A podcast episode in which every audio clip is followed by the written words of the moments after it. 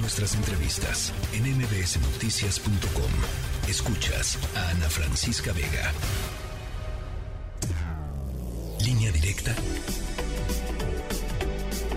con Ezra Shabot una reforma legislativa regresiva pretende borrar de un plumazo. Confiamos en que esto no ocurrirá y por ello desde el INE hemos decidido recurrir a todas las vías legales para impedirlo. Tocará a la Suprema Corte de Justicia salvar a nuestra democracia y preservar el orden constitucional frente al atropello antidemocrático que se pretende desde el poder. El INE funciona porque su operación está anclada en el trabajo de estos miles de profesionales comprometidos con la causa de la democracia y en la confianza ciudadana. No lo digo yo, lo dicen millones de personas personas cada vez que ejercen su voto de manera libre y secreta.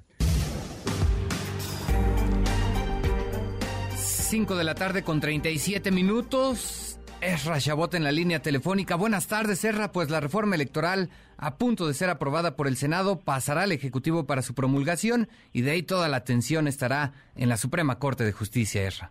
Así es, Oscar, buenas tardes. Pues sí, parecería ser que se trata, pues, ahora sí que de la tercera base antes de llegar al home, que sería fundamentalmente pues la Suprema Corte de Justicia de la Nación.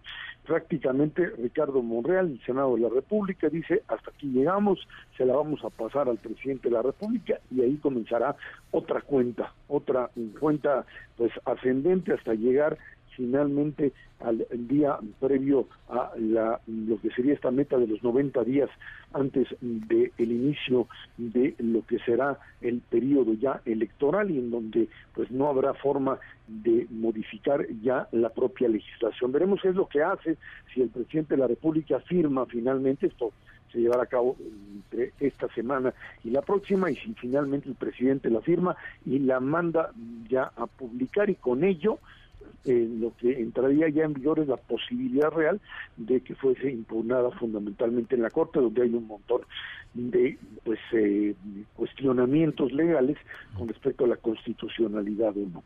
El tema es, y creo que esto es lo más importante de todo, el tema está fundamentalmente ligado a lo que podríamos llamar el mecanismo a partir del cual se cuentan los votos, o sea, el propio el propio mecanismo del Instituto Nacional Electoral y su capacidad de hacerlo, por un lado, y la propia selección de los consejeros electorales que será también en el próximo mes de marzo. Estamos metidos de lleno en una forma, en, eh, en una lucha que pues iniciará el próximo domingo en esta manifestación que tiene que ver tanto con la campaña electoral de la oposición como con el tema del árbitro.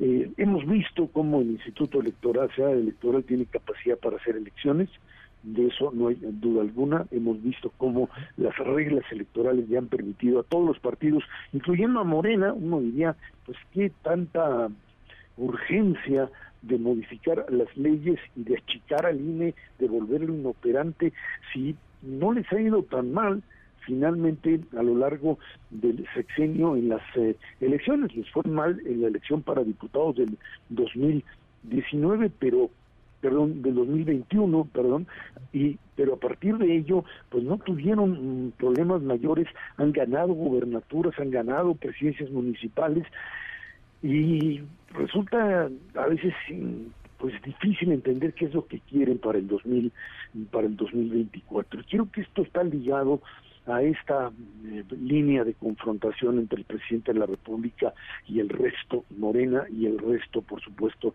del aparato político. Aquí entramos de lleno no al juego de la pluralidad política, Oscar, sino fundamentalmente al pleito directo de el que es el legítimo el legítimo dueño del poder y los otros ilegítimos, o sea, la oposición como tal. Esto es algo que teníamos, que vivimos, ahora sí que los que tenemos ya más edad, cuando pues había elecciones, elecciones simuladas hasta el año pues 88, 91 todavía, cuando pues los partidos de oposición en realidad eran partidos que pues no tenían ni posibilidad, por supuesto, de ganar, pero tampoco tenían la legitimidad para competir. Era el Partido Revolucionario Institucional, el Partido de la Revolución Mexicana, Oscar, y todo aquello que se oponía a él desde la izquierda o la derecha no tenía carta de legitimidad, no podía competir, no tenía la posibilidad de competir, eran simplemente pues símbolos de lo eh, que no se debía imponer en México, a la derecha o a la izquierda, y así es como se manejaba. Eso lo superamos a partir de la transición democrática que lleva desde el año 88 y en adelante a esta pluralidad partidaria. ¿Qué se quiere ahora? Meterle otra vez pues el mecanismo de reversa, volver otra vez a la legitimidad de un bloque, el bloque morinista, frente a la ilegitimidad de lo que serían, dicen, el viejo régimen, PRI, PRD, Movimiento Ciudadano y todo aquello que no termine siendo absorbido, aglutinado por el nuevo partido hegemónico. Eso es lo que finalmente se está jugando en algo que, pues, finalmente con árbitros que no van a ser escogidos de alguna forma por consenso, sino eventualmente por una insaculación, o sea, por sorteo por la Suprema Corte, con leyes que, pues, eh, si no, si la Suprema Corte no las echa para abajo, terminarán por pues descalificarse a sí mismas, básicamente porque los contendientes en el 24, Oscar, dirán, yo no acepto el resultado, yo no acepté que las leyes como quedaron fuesen con las que se llevara a cabo la elección y por lo tanto yo no las reconozco como totalmente legítimas. Y en función de eso, el conflicto electoral estará allí presente. Ese es el rumbo en el que estamos corriendo, esa es la realidad a la que nos estamos enfrentando y bueno, pues finalmente parece que en esta lógica impuesta desde el gobierno que desde que tomaron posesión decidieron que no negociaban con la oposición, que no la reconocían como ente legítimo, decidieron tomar el ferrocarril y enfrentarlo al que tienen enfrente. Choque de trenes que están allí dispuestos a llevar hasta las últimas consecuencias en algo que no augura nada bueno. Pero bueno, pues así la quieren jugar y parece que no hay de otra. El próximo domingo veremos el inicio de lo que será otra vez la lucha de uno contra otro. El presidente, de hecho, pues del día de hoy y desde hace tiempo sigue atizando el fuego de la descalificación contra los opositores y no tendremos otra más que pues jugar con ello con este mecanismo que lo único que ha generado sin duda alguna es mayor violencia, menor diálogo y por supuesto un México distinto del que esperábamos cuando se construyó la propia democracia mexicana, Oscar. Híjole, y lo que va a tener la Suprema Corte de Justicia en sus manos en los próximos días, ¿no?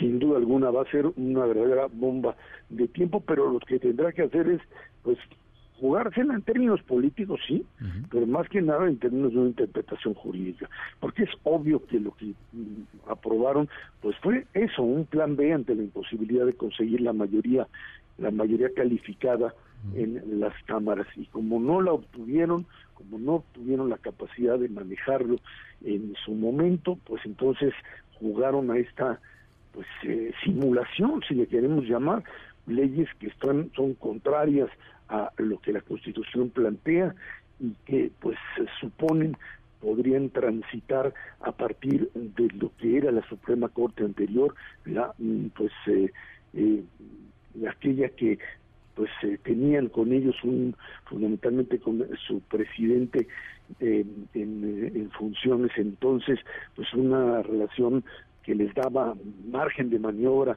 para, para moverse y que Arturo Saldívar pues jugaba esas cartas del equilibrio político jurídico y que hoy con Norma Piña pues están en un nivel totalmente distinto, están en el nivel del cuestionamiento y con creo yo con la posibilidad real de que si llega a tiempo es lo que yo dudo, pero si llega a tiempo finalmente a la Corte, una gran parte de estas reformas terminarán siendo anuladas.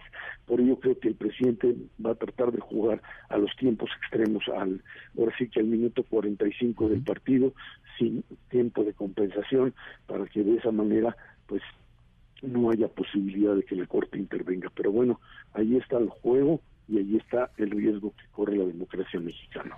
Asfixiar a la corte, dicen por ahí algunos. Serra Chabot, te agradezco mucho. Muy buena tarde. Estaremos pendientes, por supuesto, de lo que ocurra. Gracias, Oscar. Buena tarde a todos. La tercera de MBS Noticias.